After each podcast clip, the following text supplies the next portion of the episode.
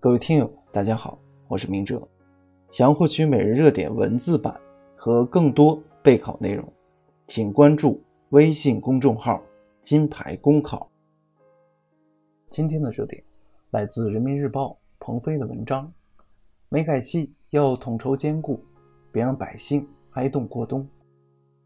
近日，两则消息引发社会关注，一则是由于供暖需求大幅增加。河北省天然气供应处于严重紧张状态，一则是山西省临汾市部分城区发生供暖迟到现象。问题出现后，河北省紧急实施天然气需求侧管理机制，及时启动天然气供应橙色预警。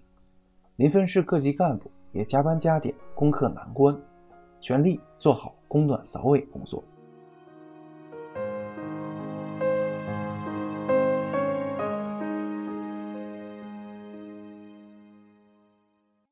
相关政府部门及时的应对、务实的举措，回应了老百姓的民生关切，在冬日里传递了暖意。情况虽已好转，但在清洁取暖的大趋势下，天然气供应紧张、供暖不顺畅的问题，值得重视与反思。今年冬季，北方部分地区加快推进煤改气，环保部划定禁煤区，也迎来第一个冬天。天然气需求量短时间内激增，考验供给能力。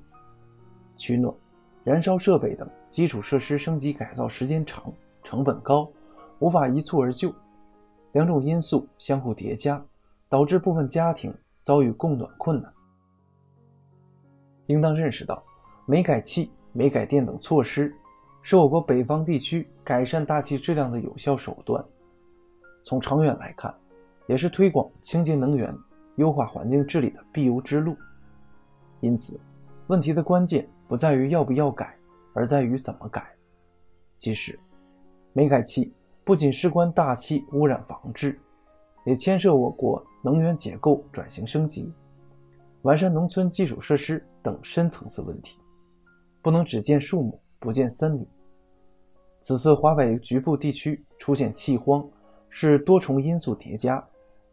政府上的一刀切，执行上的操之过急，也是一个原因。因此，推进煤改气需统筹兼顾，除了要算政治账，也不能忽视经济账、供需账，更应把民生摆在突出位置，要想方设法让群众的屋子暖起来、热起来。现实中，公共政策往往难以一步到位，谋划决策。需要多一些全局意识、问题意识、过程意识。公共政策具有很强的系统性。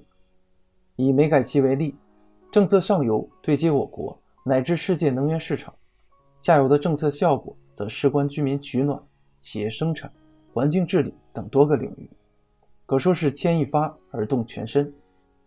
因此，制定决策切不可只抓一点，不及其余，而需要进行全面。系统、多维度的分析研判，做好应急预案。同时，落实公共政策必须尊重客观规定。比如，能源结构的转型升级是一个历史过程，善用巧劲才能事半功倍。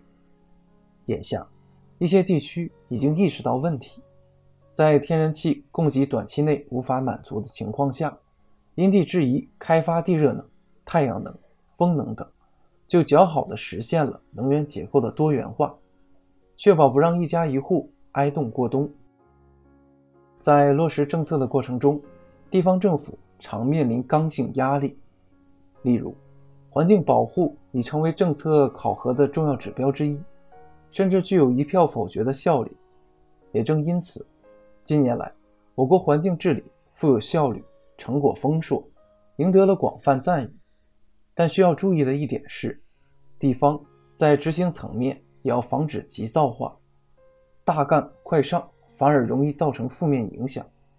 现实中，少数农村地区出现了散煤拉走了，壁挂炉却装不上，壁挂炉装上，燃气却进不来的窘境，提醒我们如何优化公共服务的价值顺序，让政策从制定落实到反馈，调整的全链条充满民生温度，是非常值得醒思的时代课题。